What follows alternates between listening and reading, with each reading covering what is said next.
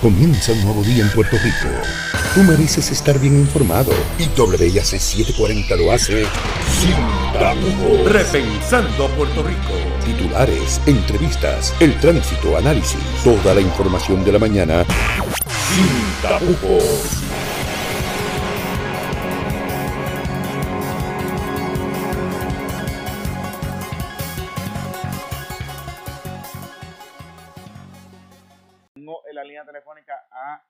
Manuel Lavoy, que es el secretario del Departamento de Desarrollo Económico y Fomento de, y, y Fomento de Puerto Rico. Muy buenos días. Gracias por estar con nosotros en la mañana de hoy. Buenos días, buenos días Jonathan, buenos días a todos los que escuchan ahora. Buenos días.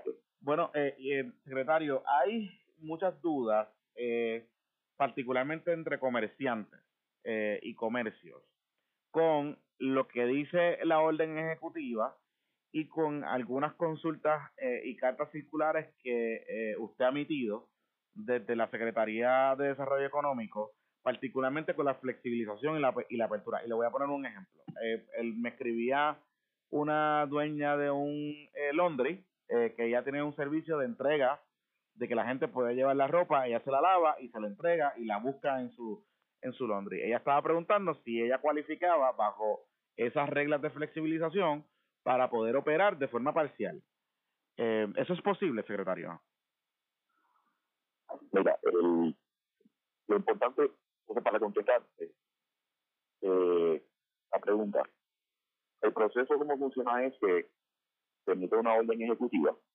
La orden ejecutiva establece el marco general, aunque en algunos casos, por lo menos la última orden ejecutiva fue bien específica en un tema, Ujú. que me parece que es correcto. Eh, establece el marco lo debe de ser las políticas públicas, las instrucciones generales de lo que es proceso y lo que es el, el proceso será para lograr los objetivos eh, de lo que sería proteger la salud del pueblo de Puerto Rico por esta crisis del COVID-19. No obstante, usualmente una orden ejecutiva, pues debe ser lo que ven, eh, se queda quizás muy arriba en el tema, muy general en algunos casos, y requiere aclaraciones, o requiere atender tal vez, eh, Mm. podemos decirle la luna, si podemos llamarlo de esa manera, o aclaraciones particulares, o expandir un poco el- lo que se trató de establecer en la orden ejecutiva. Y ahí entonces, entonces entra la carta circular. Ujú. La carta circular lo que entonces es que aclara dudas particulares, eh, quizás eh, elabora un poco más lo que la orden ejecutiva eh, eh, intentó establecer mm, para una cosa versus la otra. Así que veamos la carta circular como un- una extensión, básicamente, de esa orden ejecutiva, aclarando y dando un poquito más de certeza, más claridad sobre lo que se puede o no se puede hacer. Porque al final del día, oye, los comercios, los comercios en Puerto Rico, el sector privado, lo que necesita es reglas claras, Ujú. necesita claridad para poder entender eh, qué se puede hacer y no puede hacer y ajustarse a las instrucciones en este caso de lo que tiene que ver con el cierre y el, y el toque de queda. Dicho eso, Ujú. eh, que obviamente estamos hablando que el sector privado en Puerto Rico se compone de múltiples industrias, de múltiples sectores, de múltiples subsectores, de grandes empresas, medianas empresas, pequeñas empresas. Por lo tanto, eh, van a requerir entonces eh, aclaraciones adicionales aún teniendo una circular y por eso nosotros tenemos un correo electrónico que se titula emergencias arroba bds.pr.2 donde recibimos entonces peticiones particulares de aclaraciones específicas sobre lo que puede hacer un negocio o no puede hacer un negocio. Ok. Sobre eso que me están mencionando, Ujú. que nosotros hemos recibido esas peticiones. Y nosotros, como lo hemos trabajado, es que, número uno, la circular, obviamente, es algo que emite nuestra agencia, pero la circular pasa por el proceso de evaluación y de aprobación de la fortaleza para asegurarnos que lo que salga, salga esa circular sea 100% consono con la orden ejecutiva. No podemos tener una orden ejecutiva diciendo una cosa y una carta circular diciendo otra. Claro. Así que, ¿verdad? Quiero, quiero dejar eso claro, de que la circular que nosotros publicamos ya viene por una evaluación bien detallada, bien exhaustiva de parte del equipo de Fortaleza para asegurarse que lo que sale de ahí va consono con la, con la orden ejecutiva. Y en este caso de lo que tiene que ver con el ejemplo que me mencionaste, sí hemos recibido peticiones particulares y el equipo de nosotros lo que hace es que evalúa la orden ejecutiva, evalúa la circular que nosotros publicamos, evaluamos la petición y le dejamos saber entonces a ese peticionario o peticionaria, mire, según lo que dice la orden ejecutiva o la circular, usted puede hacer esto o no puede hacer lo otro. Ok. Y, y, y en ese sentido hay preocupación porque algunos comerciantes han planteado que eh, se ha sido un poco más flexible con algunas, o, o ellos sienten que se ha sido un poco más flexible con algunas megatiendas o tiendas por departamento o tiendas extranjeras eh, que operan de forma local que han estado vendiendo en las últimas semanas artículos eh, fuera de lo que son artículos esenciales y le mencioné el ejemplo de las piscinas inflables. Si usted va a cualquiera, sin mencionar alguna en particular, pero si va a cualquiera de estas tiendas eh, por departamento, usted llega allí, eh, uno compra, hace su compra, pero también de momento ve que hay otros artículos adicionales que no son artículos eh, considerados esenciales, como son eh, las famosas piscinas inflables, que aunque, ¿verdad? Con este calor yo creo que son esenciales, pero eh, desde el punto de vista de la definición no lo son. Eh, eh, ¿qué, qué, qué, ¿Cuál es esa dinámica que se da con esas tiendas? Eh, ¿Por qué unas sí, por qué otras no? y, y por qué los comerciantes pudiesen sentirse que se sienten un poco perdidos o desamparados a la hora de, este tipo de determinación porque ven que unas están vendiendo unas cosas y que ellos no pueden vender otras cosas en, su, en sus tiendas. Yo creo que es una, es una observación muy genuina. Y yo quisiera hacer la primera aclaración. Mm. Eh, la orden ejecutiva y la carta circular no, eh, no te dicen que la empresa A o la empresa B o la empresa C puede hacer una cosa a la otra. Okay. Se refiere a actividades. Eso es bien importante. O sea, que es la actividad lo que se restringe o es la actividad lo que se utiliza o lo que se permite o no se permite.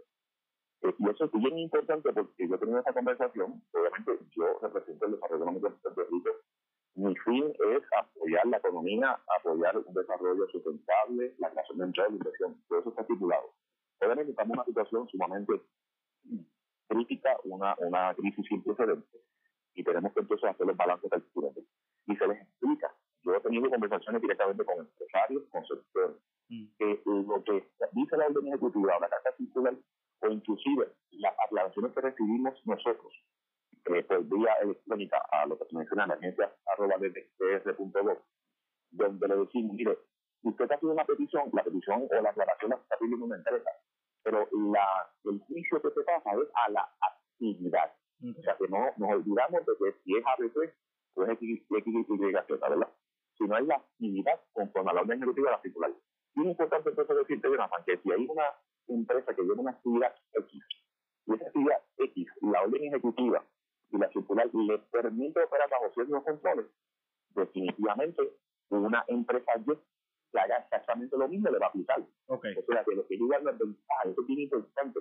Mm. Una empresa que se le permita eh, vender algunas cosas bajo unos controles porque la orden ejecutiva le permite, pues le aplica a cualquier otra compañía, le aplica a esa compañía y le aplicaría a la, a la, a la competencia. Mm. Eso es bien importante porque el juicio es sobre la actividad claro. y sobre el riesgo de esa actividad desde el punto de vista de la crisis que estamos viviendo. Interesante. Eh, secretario, ya para finalizar, ¿cuál es, en su opinión y la opinión de su departamento, cuáles serían los primeros sectores que de la economía que ustedes estarían proponiendo reabrir en las próximas semanas? Eh, hay mucha presión, hay gente que está lleva semanas sin trabajar eh, pero a la misma vez tenemos que sopesar el, el riesgo de salud pública. ¿Cuáles serían esos primeros sectores que ustedes están mirando y evaluando eh, para reabrir en las próximas semanas? Bueno, lo que quiero primero establecer, lo he dicho eh, recientemente, ¿verdad? La salud, si no hay salud, no hay economía. Yo creo que eso estaba bien claro y eso está sumamente claro. Si no hay salud, no hay economía, no hay sociedad. Pero yo también estoy diciendo que si no tenemos una economía, no va a haber salud. Así que eso lo que refleja es que tiene que haber una, una, una sinergia, hay, hay una correlación entre una cosa con la otra. Y yo creo que estamos en esta etapa donde vamos a movernos en una dirección donde mantenemos la prioridad de la salud, mantenemos la prioridad en los controles, en proteger a cada puertorriqueño y puertorriqueña de que no se contagie de este enemigo invisible, pero ya llega un momento en que vamos a tener que entonces, poco a poco, poco a poco, ordenadamente, no, no de una manera irracional, sino con un plan detrás, una estrategia detrás, ir abriendo poco a poco esos sectores. Y te voy a, para contestarte la pregunta, uh hace referencia a dos informes. El primer informe es el informe que sacó el gobierno federal la semana pasada por virtud del presidente Trump, donde él, él ya sacó las guías para reabrir la economía nuevamente en los Estados Unidos, en territorios, incluyendo a Puerto Rico. Esas guías son bien importantes porque es una guía que cada Estado y cada territorio, cada jurisdicción norteamericana va a evaluar y la va a adoptar a su jurisdicción, a su lugar, mm. para entonces eh, empezar a reabrir la economía poco a poco sin comprometer la salud, sin comprometer la salud de los puertorriqueños en este caso y del sistema y la infraestructura de salud. Y ese día está bien clara, habla de los criterios en el área de salud, habla de cuán listo puede estar o no ese, esa jurisdicción para reabrir la economía y qué pasos que debe evaluar y considerar para reabrir la economía. Eso es lo primero. Segundo, ya en casos económicos, sometió su informe el viernes pasado. El viernes pasado ya no sometió el informe de lo que le llamamos el grupo número dos, que estaba literalmente enfocado en esa transición, en ese proceso ordenado de cómo podemos reabrir la economía por sector y por empresa, sin comprometer la infraestructura de salud, sin comprometer la salud de, Puerto Rico. Así que fíjate que nosotros tenemos ya nuestro informe eh, de Puerto Rico de casos económicos, se complementa con el informe y las vías federales. Y ahora nosotros ya empezamos esta semana, vamos a tener una reunión bien específica de cómo podemos entonces aterrizar esos informes a un punto que nos permita de una manera organizada reabrir la economía. Estos sectores yo visualizo que son los que más están listos para empezar a, a flexibilizarse. El primero es la construcción. Okay. ¿Y por qué la construcción? La construcción por dos razones principales. La primera porque la construcción se reactiva de manera relativamente rápida. O sea, la, construcción es una actividad que tú puedes reactivar a corto plazo. Eh, hay proyectos públicos, hay proyectos privados, hay proyectos a nivel residencial, a nivel comercial, a nivel industrial, que nos parece que se pueden en las próximas semanas eh, y que van a tener un efecto positivo en la economía. Número uno. Número dos, y esto es más importante que ese primer punto, es que la, el sector de la construcción ya está acostumbrado a estar regulado. O sea, es un sector ya bien regulado por OSHA y por lo, todo lo que tiene que ver con la salud y la seguridad del empleado. Por lo tanto, ya existen los reglamentos, ya existen los protocolos que ya se han ido adaptando a esta crisis del COVID-19 que le permite a ese patrono darle la certeza al empleado de que va a estar protegido o protegida durante la el, durante el, la, actividad que se vaya a llevar a cabo de construcción. Son labores que usualmente se hacen al aire libre, ya tienen equipo de protección personal, o sea que ahora ya están acostumbrados los clientes que darle el equipo de protección personal adicional, como las mascarillas, los guantes, etcétera, mantener las estaciones de hand y desinfectantes, mantener las distancias de seis pies entre una persona y la otra. O sea que este es un sector que ya tiene las herramientas y el marco regulatorio le va a permitir, comparado con otros sectores que no tienen la misma grado de regulación, poder moverse más al frente y proteger a ese empleado, a esa empleada, protegerle 100% para que no se contagie del COVID-19 y que pueda entonces realizar esas labores. Así que yo creo que ese sector de los primeros, estamos evaluando obviamente otros sectores como la manufactura, bienes raíces, servicios profesionales, hasta el propio turismo, pero yo creo que la construcción es de esos sectores que, van a permitir. Y otro sector que te puedo decir, Jonathan, es cualquier eh, área de que venda, que tenga que ver con ventas al por mayor al, al detalle, que pueda ir moviéndose a trabajar por citas, o que pueda moverse a comercio electrónico, sin duda alguna también va a tener una oportunidad de moverse paulatinamente en una apertura. Estaría interesante. Secretario, gracias por estar disponible para nosotros en la mañana de hoy con esta información. Buen día. Amigos, el secretario del Departamento de Desarrollo Económico y Fomento son en la línea telefónica a Emilio Colón, quien es parte del Task Force Económico que ha estado eh, trabajando con recomendaciones para la gobernadora. Muy buenos días. Eh, gracias por estar con nosotros en la mañana de hoy. Buenos días, señora Ayala, todo el público que escucha. Eh, bueno, le, le pregunto porque hay unas guías que ya publicó eh, el, el gobierno federal eh, con algunos elementos para la reapertura de ciertos sectores económicos. Escuchamos un poco más temprano aquí al secretario del Departamento de Desarrollo Económico decir que ellos eh, eh, en conjunto eh, están evaluando la reapertura particularmente del sector de la construcción. ¿Qué es lo que ustedes en el, desde el punto de vista del, Task Force están mirando eh, o qué métricas van a utilizar para, para decidir cuáles sectores abrir y cuáles no? Sí, mire, este, eh, nosotros este, en el BIOC, el Business Energy Operation Center, en la que yo presido y que es el enlace entre los dos sectores este, dentro del task force, nosotros estamos evaluando eh, tres factores. Eh, número de empleados, ¿verdad? Y su porciento en la totalidad de empleados según determinado por el Bureau of Labor Statistics, la participación del sector en el Producto Nacional Bruto y tercero, el factor de riesgo de contagio o, el riesgo relativo de contagio. Eh, según un análisis hecho por el doctor Heriberto Marín de la Escuela Graduada de Salud Pública de Recinto de Ciencias Médicas, eh, de, todos los, de todos los sectores que se, que se analizaron, el sector de construcción apareció como el que menos riesgo de contagio tiene, por un factor de casi 3 a 1 sobre el segundo, eh, que es minería, que en Puerto Rico pues hay muy poco de ello.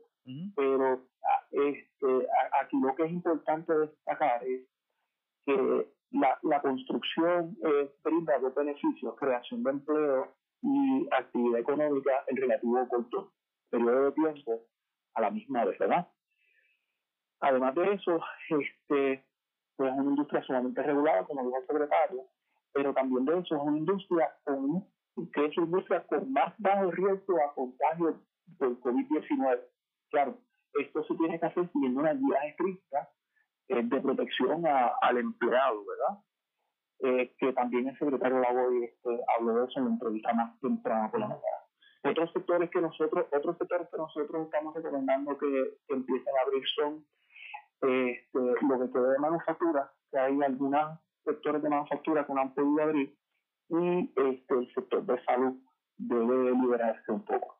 En términos de, la, de, de, esos, em, de ese nivel de contagio, ¿cuál es el criterio? ¿Cuáles son la, los elementos que se toman en consideración para establecer cuál es la industria o, cuáles son las industrias que tienen menor nivel de contagio eh, eh, que otras, digamos. Densidad de personas, este, eh, medidas de, de, riesgo, ¿verdad? Este, si usan mascarillas, si no las usan, este, eh, entre, entre otros. O sea, el, el, incluso hay otro factor de riesgo de, edad de las personas. El, obrero de la construcción tiende a ser más joven en otras industrias. Este, y, y hay distintos renglones que están en el, en el mismo OSHA 3990 y las guías que, y las guías que el, que el, el secretario de la habló más temprano esta mañana. El, la, la particularidad de otros sectores, particularmente en el área de servicios, hay muchos eh, eh, muchos empleos ahí. Eh, ¿qué, ustedes han mirado de las posibilidades de reapertura en las próximas semanas? Bueno, nosotros lo que hemos dicho es que se maximice el trabajo remoto, servicios que se puedan brindar a, a, a remoto, ¿verdad? Y toda persona que pueda trabajar este remoto, pues que se quede trabajando remoto este, por el momento. Eh, todo servicio que se, eh, todo bien, este, también se ha hablado de bienes que se puedan usar, este, el modelo este de entrega en la casa. eh, que eso se pueda, se pueda ir este, liberalizando un poco, de modo que la gente no necesita, pueda adquirirlo este, desde su casa. Eh, y, la razón es bien sencilla. Aquí este, mucha gente está comprando por internet y es lo mismo, mejor, mejor darle el beneficio a un comerciante eh, local comprando de la misma manera que se lo compraría por, una de estas plataformas mundiales que existen este, de, de compra. Hay, hay un hay, hay algo, eh, hay mucha preocupación allá afuera con, con el tema de posibilidades de contagio.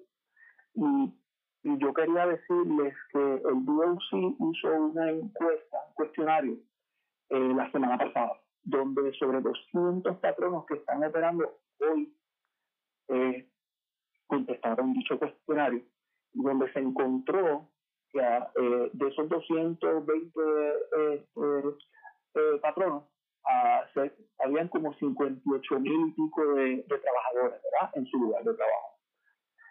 De esos 58 mil, solamente se reportaron 14 contagios. Y menos del 1,5% como casos sospechosos, no confirmados, sospechosos. ¿Qué quiere decir eso? Que la gente, esto tiende a indicar que, que la gente no se, está, no se está contagiando en el lugar de trabajo que los lugares de trabajo están tomando las medidas este, eh, cautelares el desplazamiento social este, para no contagiarse con, con el COVID-19. Si tú miras, este, hay, hay sectores que son sectores que tienen eh, 50 veces el, el, ranking de riesgo de, de, la construcción, que es el más bajito. Y con eso se está viendo este, un contagio en el lugar de trabajo. O sea que, que yo creo que aquí lo importante es ir poco a poco eh, abriendo sectores en ventanas de dos semanas.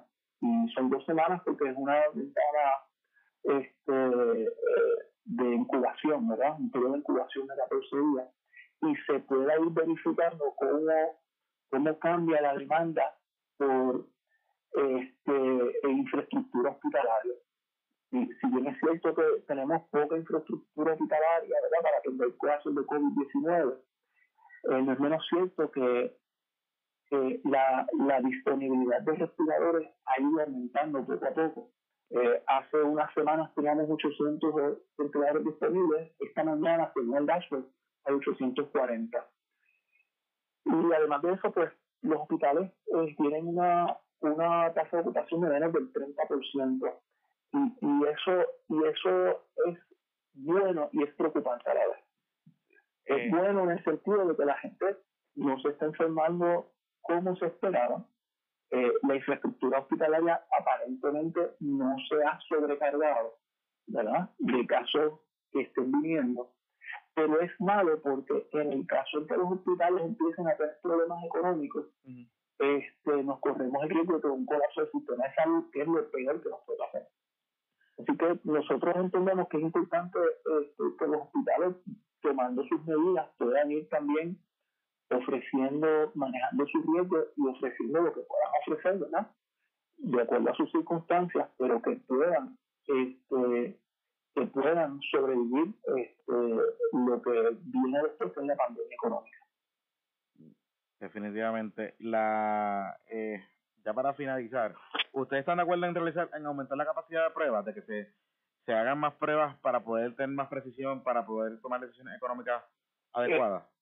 Eso es clave. Es, es clave este, eh, es clave es hacer las pruebas este, masivamente y es clave lo que le llaman el contact tracing, ¿verdad? Es importante que, que esa eh, capacidad hay hacer pruebas. Hay unos issues con reactivos para, para este, hacer las pruebas moleculares, pero es importante abrir el tema de que, de que se hagan las pruebas. Ahora mismo usted no se puede hacer la prueba, usted solamente se puede hacer la prueba si, si, tiene casos, si tiene síntomas y o tiene un referido médico. Y, y yo creo que aquí vamos a tener que, a medida que vayamos abriendo este, sectores de la economía, tenemos que buscar la manera de hacer las pruebas. Tenemos que hacerle la prueba disponible este, a las personas que quieran saber si, yo estoy en riesgo de, tenerlo, yo quiero saber si yo tengo este, eh, si yo tengo este, el virus o tengo, estoy desarrollando los anticuerpos eh, porque tengo la infección, porque es probable que tenga la infección, o si por el contrario, este, yo tuve eh, el virus, no tuve síntomas, me curé y tengo los anticuerpos y no me volverá a dar este por un tiempo. Eh, eso es bien importante este, lograrlo hacer. Las personas que hayan sobrevivido el COVID este, eh, y tengan los anticuerpos, no hay razón por la cual tengan que estar restrictos en la casa. Las personas que, eh, y se estima que hasta puede ser que hasta el 80% de las personas que lo ven COVID ni siquiera demuestran síntomas. O sea que tenemos que buscar la manera de saber quiénes son esas personas que tienen algún tipo de inmunidad, aunque sea temporera, para poder salir y quienes tienen positivo y quienes están a riesgo para entonces dejarlo este, en cuarentena. Estaremos bien pendientes. gracias por estar disponible para nosotros en la mañana de hoy con esta información y, vamos entendiendo un poco la dinámica eh, ¿verdad? de los planes de reapertura de la economía. Buen día. Muchas gracias. Buen día. Amigo Emilio Colón, parte del Economy Task Force. Eh, yo tengo en la línea telefónica al presidente de la Federación de Alcaldes y alcalde de Arecibo, Carlos Molina. Muy buenos días, alcalde. Gracias por estar con nosotros en la mañana. Buenos días, buenos, buenos días para ti, Jonathan. Buenos días, José Rico, esta linda mañana. alcalde, eh, ¿qué, ¿qué diálogo, qué conversación ha tenido ya con eh, el gobierno o con la Junta para ver eh, con qué acuerdo se pudiese llegar para salvar de alguna manera u otra lo que eh, proponía la ley 29 eh, de evitar que, que, los municipios tuviesen que, que pagar eh, eh, estas aportaciones y, y, poder utilizar esos dineros para, como lo están haciendo ahora, para la respuesta de esta emergencia. Ya. Eh, en medio de, del COVID-19, de la crisis que llevamos todas estas semanas, eh, que se ha detenido la economía, ¿verdad? prácticamente no se está cobrando IVU, eh, no hay movimiento económico de la construcción, es otro de los motores del país, eh, no se está pagando eh, lo que se llama la patente, que ahora para esta fecha es que eh, prácticamente son las fechas límite donde la gente paga la patente y con eso pues se genera un presupuesto para comenzar liquidez para un nuevo año fiscal. Pero eso no pasó porque se vendió la fecha de la ubicación de la planilla para julio. Así que eh, no hay de construcción, no hay IU, eh, igual el Green, pues sabes que se ha extendido las fechas también para diferentes eh, pagos de por concepto de Green. Así que no hay movimiento económico. en medio de eso, pues la jueza entiende, eh, ¿verdad? Y, da el veredicto en cuanto a la, a la, ley 29. Pues esto crea, eh, crea un disloque total en lo que es la administración municipal y no es tan solo la administración municipal, es en el servicio que ofrecen los municipios, que es servicio directo a la gente. ¿Eh? El recogido de basura, eh, escombros, eh, policías municipales, amas de llaves, centros de envejecimiento municipales, eh, hay, hay 28 municipios que tienen eh, sedes municipales que también se vería afectado su operación de sociedad municipal en el servicio que ofrece el municipio. Y entonces, no tan solo eso, uh -huh. imagínate que hoy en Puerto Rico se han despedido eh, cientos de empleados en empresas privadas porque sus negocios no están eh, abiertos.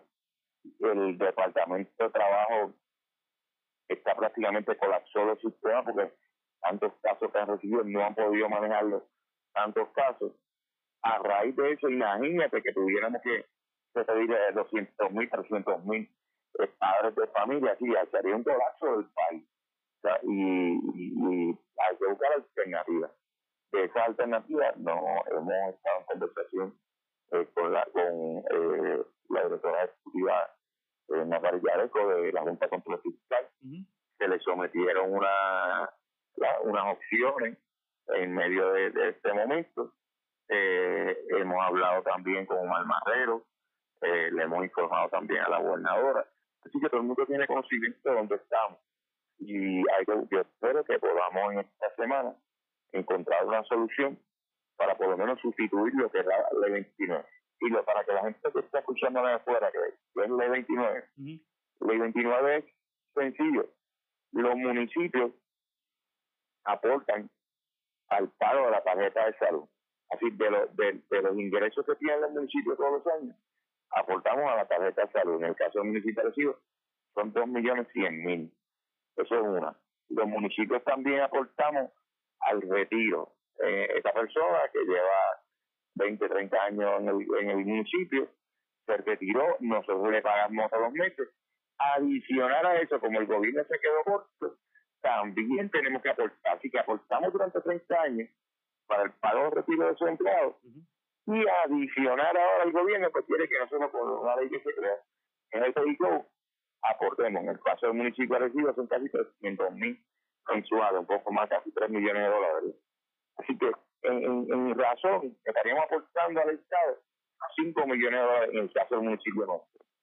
¿Qué quiere decir? Esa ley 29 decía, mira, municipios no paguen, no aporten al retiro, no aporten a, a, a CES y nosotros buscamos una alternativa para, para, para, para, para esa subvención, porque le tocaría al Estado.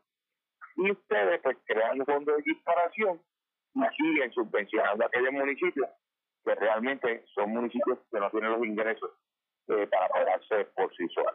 Definitivamente, No tienen economía, no tienen grandes negocios. Alcalde, y, y, le pregunto, ¿qué, ¿cuáles son esas alternativas que se le ha planteado a la Junta? ¿Qué, qué, qué, qué opciones se le ha planteado a la Junta en esta coyuntura?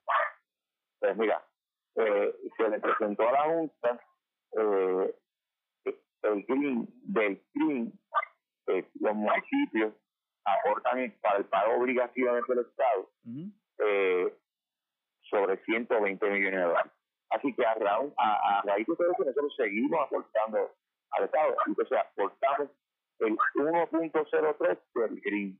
Okay. Estamos diciendo, el 1.03 del CRIM lleva al Estado, estamos diciendo al Estado, pues mira, ese dinero es nuestro, déjame utilizarlo para yo crear un fondo de equiparación propio. Entonces, le, le, estamos diciendo, otra que, que se le presente, el plan fiscal presentó una reducción de 40, eh, de, los 300 millones de dólares que se le daban a los municipios, pues eh, se quitaron 175 el primer año, del segundo año, con todo esto de María, pues se enmendó y iban a descontar 44 por, por, por tres años.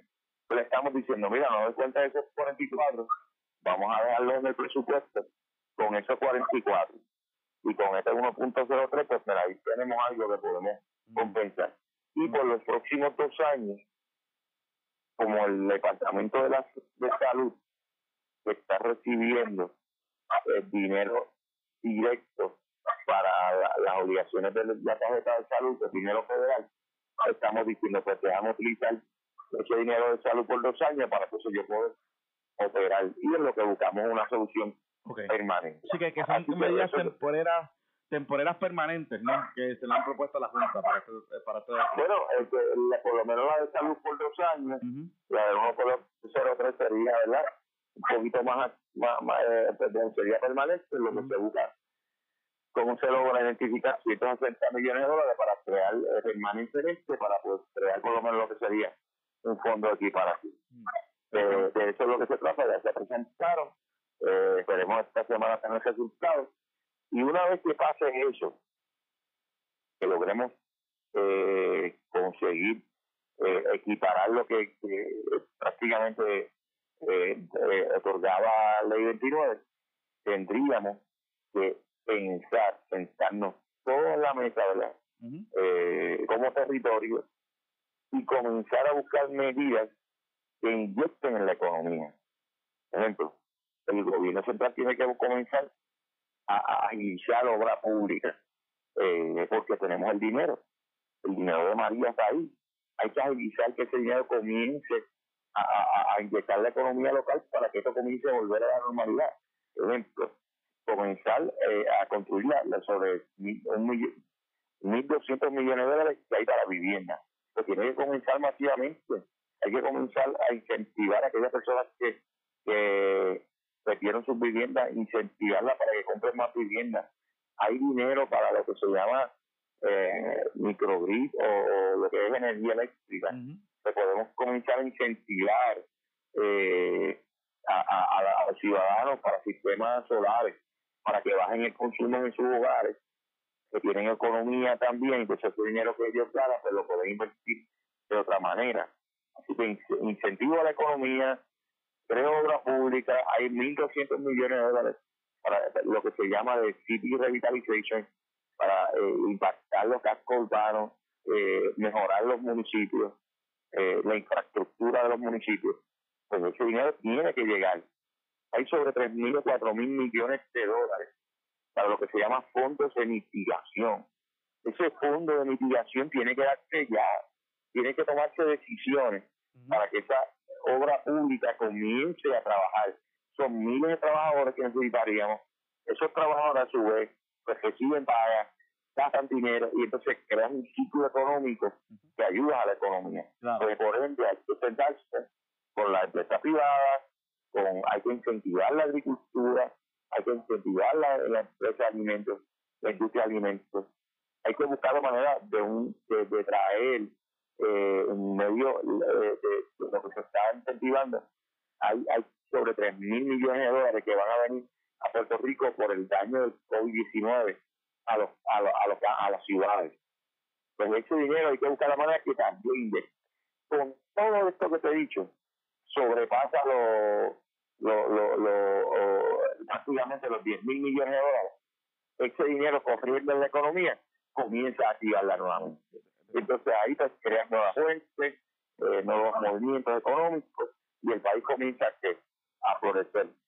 Definitivamente. Pero hay que sentar a los alcaldes, hay que sentar al gobierno, hay que sentar a la empresa privada y todos tienen que estar en la misma dirección para poder encaminar el, el país. Alcalde, ya para finalizar, en términos de la eh, del manejo que usted está teniendo en su municipio, particularmente con esta emergencia, ¿qué, qué, qué está haciendo hoy el municipio de Arecibo, ya un mes eh, metido en el toque de queda con, con esta situación de COVID-19? Pues mira, solamente lo que se está dando son los servicios básicos, eh, recogida de basura, policías municipales, eh, manejo de emergencia, eh, algunos que otros empleados de mantenimiento, ¿verdad? Para darle eh, mantenimiento a las áreas públicas porque se pierde, hay que estar pendiente de eso también. Eh, muy, poco, muy poco empleado. Eh, nosotros también estamos, tenemos una industria de, de hacer mascarillas, estamos haciendo mascarillas para centros de envejecientes, para hospitales, eh, para los empleados que están más vulnerables, eh, las empresas para restaurantes que están abiertos, para supermercados que están abiertos. Así que hemos hecho ya ya casi por las 2.000 mascarillas que hemos hecho de tela reusable.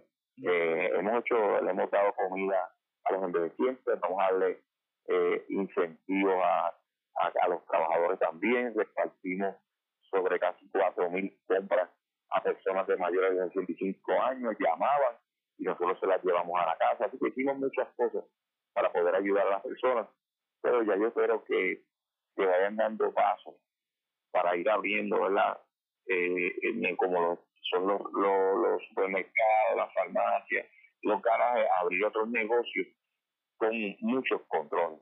Por ejemplo, la industria de la construcción, pues ya ir dando pasos para abrir, porque ese trabajador es un trabajador que vive de semana en semana, eh, está detenida con esa industria tomando las medidas de distanciamiento social, salen, van a su trabajo, cada quien tiene que tener su, su espacio, eh, el contratista tiene que proveerle las mascarillas a su empleado para tomar, tomar las medidas, pero ya comienza a que a, moverse, a, que esa la economía comience a generar eh, movimiento económico nuevamente, eh, y eso pues la obra pública comience a, a, a, coger nuevamente, y esos pasos tienen que darse ya para entonces irse y seguir teniendo los controles claro. como, como, como, como, como país que tenemos que tener los aeropuertos, en las entradas y el distanciamiento social que no podemos dejarlo hasta que se encuentre eh, una cura para el COVID-19 el coronavirus.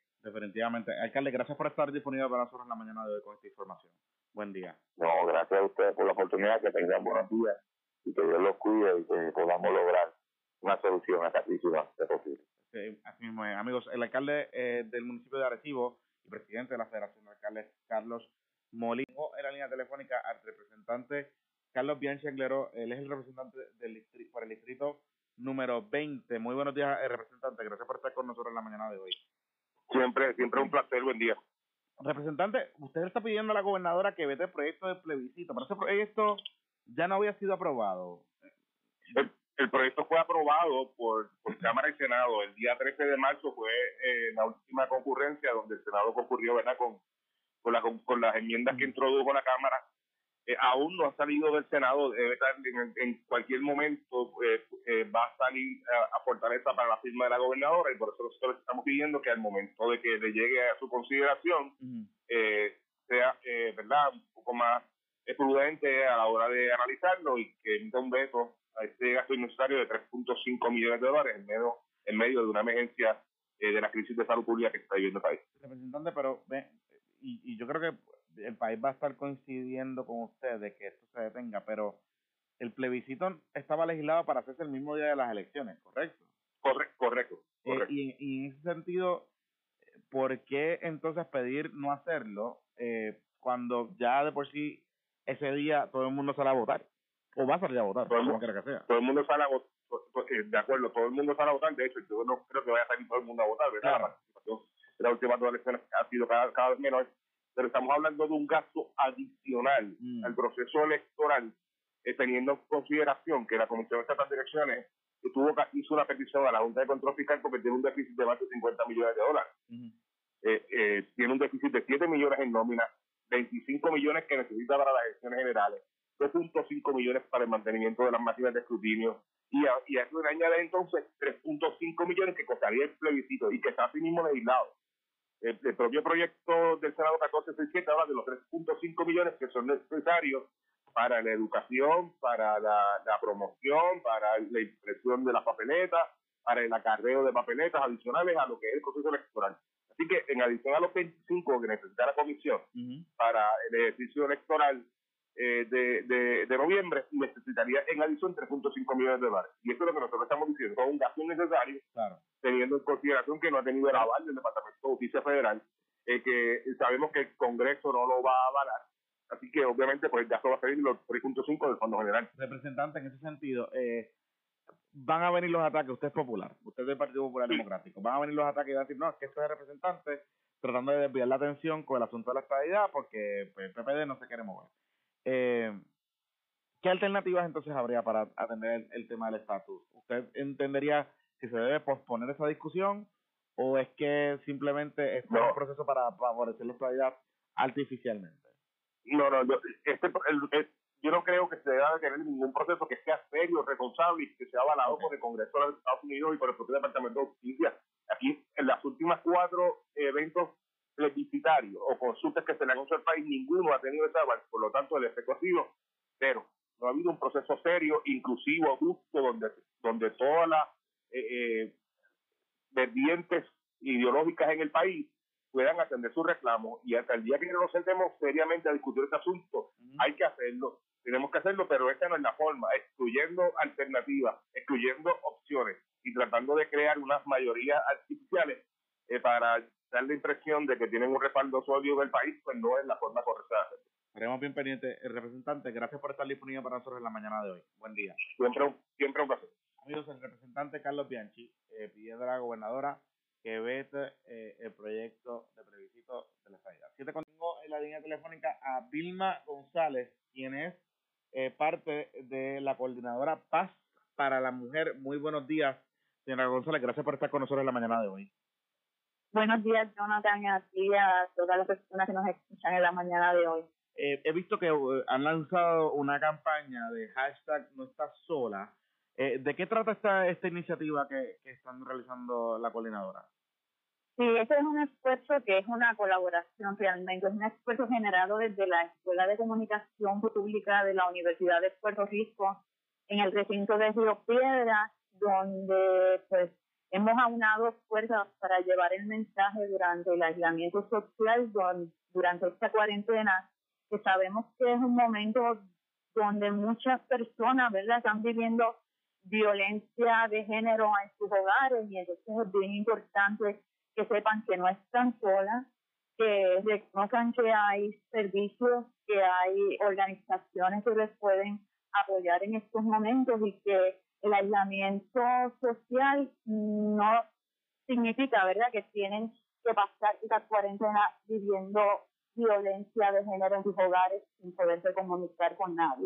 Y parte de eso, ¿verdad?, el mensaje que queremos llevar a través de la campaña donde se han unido varios influencers, figuras, ¿verdad?, de, de, de comunicaciones, artistas que nos han estado apoyando en la campaña. Además, la campaña tiene una serie de anuncios que van a estar saliendo en diferentes supermercados, porque sabemos que es allí, ¿verdad?, donde van muchas personas y quizás la única oportunidad que tienen para escuchar el mensaje.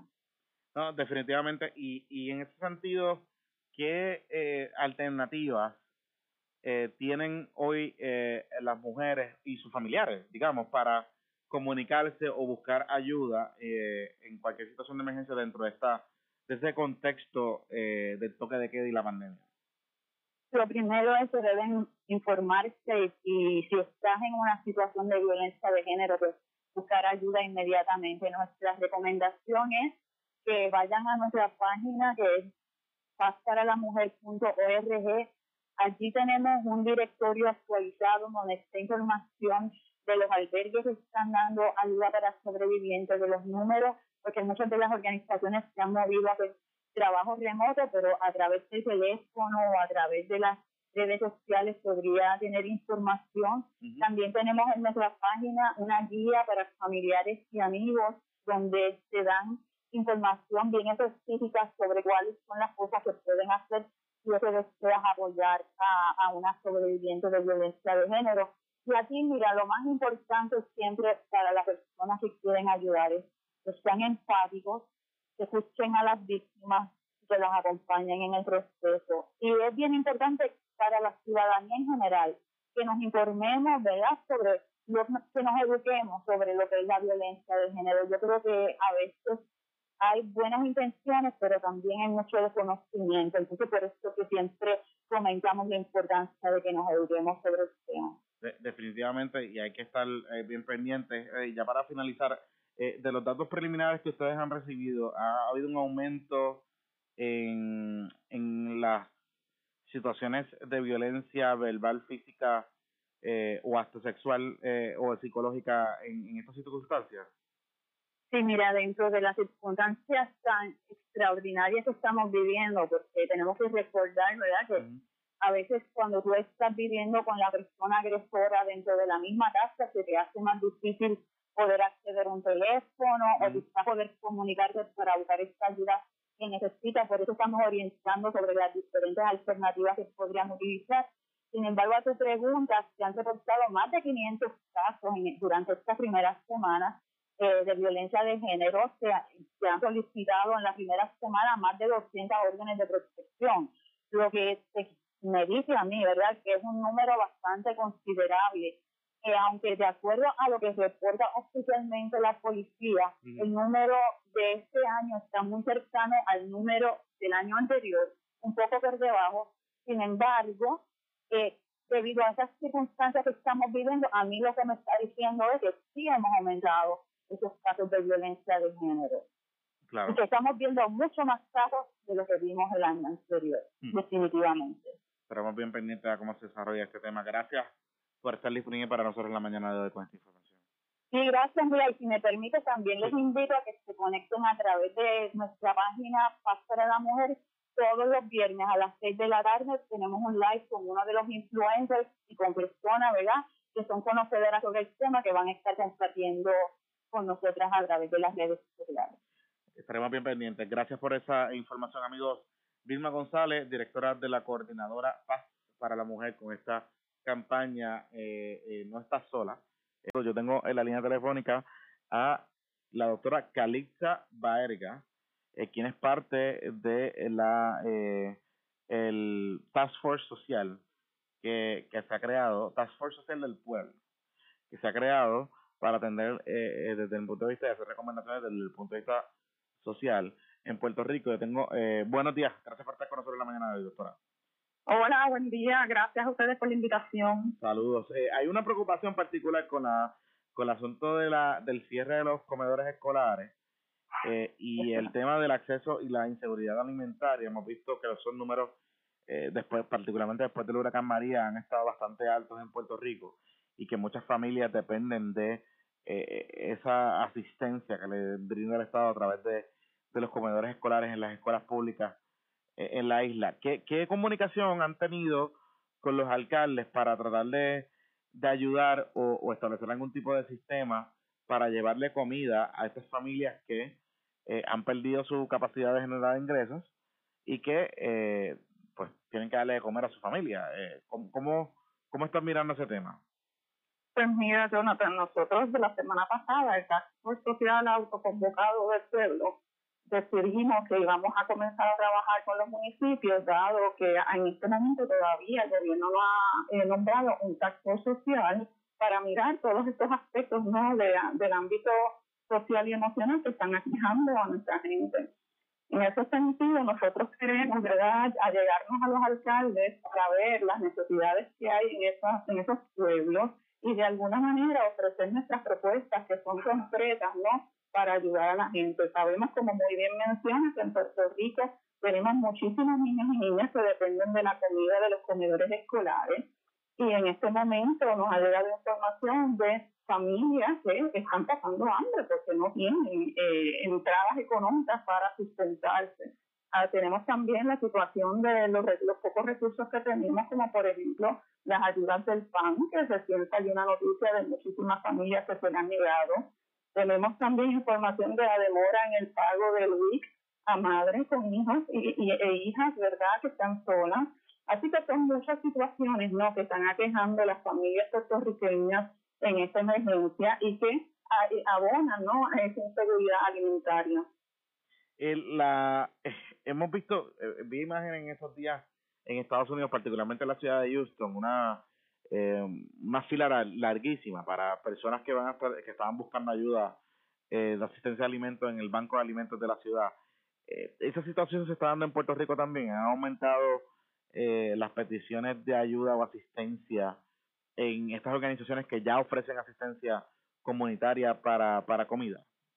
Sí, ciertamente han aumentado, han aumentado en las organizaciones sin fines de lucro y han aumentado a nivel gubernamental con todas las eh, peticiones no de ayuda, tanto del PAN, tanto del desempleo, las ayudas federales que se están esperando, se siguen todas retrasando, la gente se nos está desesperando, ¿no? Porque ya llevamos cinco semanas en esta situación y obviamente a cualquiera, ¿no? En esa posición pues le crea ansiedad, le crea angustia no tener el sustento para, para ellos y para su familia. Sí, no, definitivamente. Y hay suficiente eh, acceso a ayudas eh, localmente, digamos, para poder distribuir o es un problema de distribución o es un problema de, de suministro? ¿Cuál es, qué es lo que ustedes han podido identificar? Pues mira, al momento, como te mencionaba, estamos en ese proceso de comunicarnos con los alcaldes para ver cómo están las cosas, ¿no? Este, y tener de primera mano esa información. Pero sí sabemos también que hay una limitación en recursos, ¿no? Por eso es tan importante la mirada, ¿verdad?, desde los grupos que están trabajando en las comunidades, que ese ha sido nuestro llamado desde la primera semana de, de toque de queda, ¿no? que nombren las personas que están trabajando mano a mano con la gente, que saben las necesidades de primera mano para poderles ayudar y para que el gobierno también tenga esa información. Así que estamos en esa, en esa lucha y en este momento todavía no se ha nombrado, ¿verdad? Ese grupo que hemos estado reclamando para brindar esa mirada que, social y emocional que es tan importante, ¿no? Sabemos la necesidad de la mirada médica salubrista, la hemos tenido todo este tiempo, pero necesitamos también esa mirada del ámbito social. Definitivamente. Gracias por estar disponible para nosotros en la mañana de hoy con esta información. Esperamos bien al A la orden. la misma. Amigos, eh, son las eh, 8 con 18 minutos. Usted escucha a la doctora Calisa Vargas, eh, parte eh, portavoz del Task Force Social del Pueblo, eh, que están proponiendo eh, alternativas para atender estos temas. Amigos, tengo en la línea telefónica a la doctora Kevia Calderón, quien es la presidenta electa de la Asociación de Psicólogos de Puerto Rico. Muy buenos días, gracias por estar con nosotros en la mañana de hoy. Hola, buenos días. Bueno, ¿ha comenzado a ocurrir eh, algún tipo de aumento en los pensamientos suicidas, en alguna intención de las personas de considerar terminar con su vida en Puerto Rico ya un mes después de, del inicio del toque de queda? Pues mira, no te podría decir retóricamente que ha habido un aumento, pero sí te puedo decir que realmente se ha, se ha visto, ¿verdad? Hay investigaciones que sí eh, eh, evidencian que cuando ocurre un encierro de esta naturaleza, sí es probable que las personas pudieran comenzar a tener este tipo de, de pensamientos suicidas o intentos e incluso ¿verdad? ayudar a concretar el acto principalmente porque muchas veces las personas comienzan a eh, experimentar sintomatología depresiva, el nivel de ansiedad aumenta, la preocupación, por ejemplo, ahora mismo no solamente estamos viviendo una situación de encierro por la salud, sino que también se está afectando la economía. Así que hay personas que tienen todos los componentes. Puedo estar solo, estoy, eh, ya tengo un cuadro de depresión, ahora tengo una tendencia a deprimirme, tengo problemas económicos, ¿verdad? Y entonces, eso es la tormenta perfecta. Perdón, todos los elementos se dan para que la persona entonces considere esa posibilidad de un suicidio. Disculpa. Eh, en, Disculpa. No se preocupe. En ese, en ese sentido, cómo podemos manejar eh, eh, o qué debemos estar pendientes? Más bien cómo manejar, pero cómo debemos, qué debemos estar pendientes nosotros como familiares. Pues mira, la realidad es que todos tenemos que estar bien pendientes de todos, ¿verdad? Por ejemplo, si sabemos que tenemos un familiar que vive solo, es un familiar que usualmente pues siempre lo vemos que, que se abruma con facilidad, que tiene dificultad a veces para tomar, eh, ¿verdad? Para hacer un plan de acción y, encontrar soluciones. Eh, un familiar que ya tiene un, historial de salud mental, pues tenemos que estar bien atentos a ello, tenemos que llamarlo, dejarlo saber que aquí, que necesitas, cómo estás, cómo te sientes, cómo te va, ¿verdad? Todo eso es importante hacer que la gente sepa que uno está ahí pendiente de ellos. Y si vemos cambios, ¿verdad? Si es que unimos con la persona, estamos en la misma casa y comenzamos a ver cambios que se me aísla demasiado, y que comienza a tener un, una expresión demasiado pesimista, esto no se va a acabar, esto no tiene desesperado, todas esas cosas, y, y vemos cambios en conducta, más irritabilidad, eh, se encierra, etcétera, etcétera, comenzamos entonces a alertarnos, tenemos que buscar ayuda para esa persona. Porque eh, buscar ayuda es lo que se necesita. Muchas veces la persona que está experimentando los pensamientos suicidas eh, se le dificulta hablar sobre eso y se le dificulta buscar ayuda. Así que muchas veces es un otro el que se da cuenta de que algo no está bien, aunque no esté pensando que se va a suicidar, pero se acerca. ¿Qué te pasa? Todo es raro. Y ¿verdad? ese acercamiento es la diferencia. Es, eh, es una situación que es bien importante que, que nosotros, eh, como usted bien ha dicho, eh, hay distanciamiento social, pero no es eh, el distanciamiento emocional. es bien importante estar en contacto con todas las personas y a través de los métodos electrónicos quizás es lo más fácil para, para mantener ese contacto. ¿no? Exacto, mandar un mensaje, hacer una llamada, conectarnos, ¿verdad? Este, podemos hasta jugar, ¿verdad? Hay juegos que se pueden bajar en línea y que podemos jugar a la vez, o sea, hay diferentes cosas que pudiéramos hacer, ¿verdad? Estamos limitados quizás en, la movilidad, de que no puedo llegar a tu casa, pero incluso a veces hasta eso, a veces vamos a tener que llegar a la casa. Porque se trata de una situación de vida o muerte. Se prepara, se pone sus guantes, sus mascarillas y llega, estás bien, que no sé de ti, no me contestan las llamadas, necesitaba saber que estás bien. ¿Verdad? Porque eso es importante y hace la diferencia entre la vida y la muerte. Y sabemos que con situaciones como las que estamos viendo, además de que Puerto Rico ha sido ¿verdad? azotado por muchas cosas, desde el huracán María, los terremotos y ahora pues la pandemia, o sea, la gente está más vulnerable, hay más fragilidad y más posibilidad de que los que ya en el pasado han tenido vibración o intentos suicidas puedan entonces regresar a eso y concretar un acto. O el que no lo haya tenido, ver Si está vulnerable emocionalmente, frágil emocionalmente, pudiera ser también un posible mm. Y eso no queremos que pase. Tenemos que cuidar nuestra salud mental, es muy importante. Estaremos bien pendientes. Doctora, gracias por estar eh, disponible para nosotros eh, en la mañana de hoy con estas recomendaciones. Buen día. Gracias a ustedes, que estén bien, tal vez. Igual. Eh, amigo, la doctora Kevin Calderón, presidenta de la Asociación de Psicología de Puerto Rico. Escucha de lunes a viernes sin tapujos, con el mejor análisis de noticias, entrevistas, deportes, tránsito y todo lo que necesitas saber. De lunes a viernes de 6 a 9 de la mañana con Jonathan Lebrón Ayala y Edmi Ayala. Yo soy Jonathan Lebrón Ayala, usted está en sintonía de WIAC 740. Por aquí, por WIAC 740 AM. Primeros en mantenerte informado.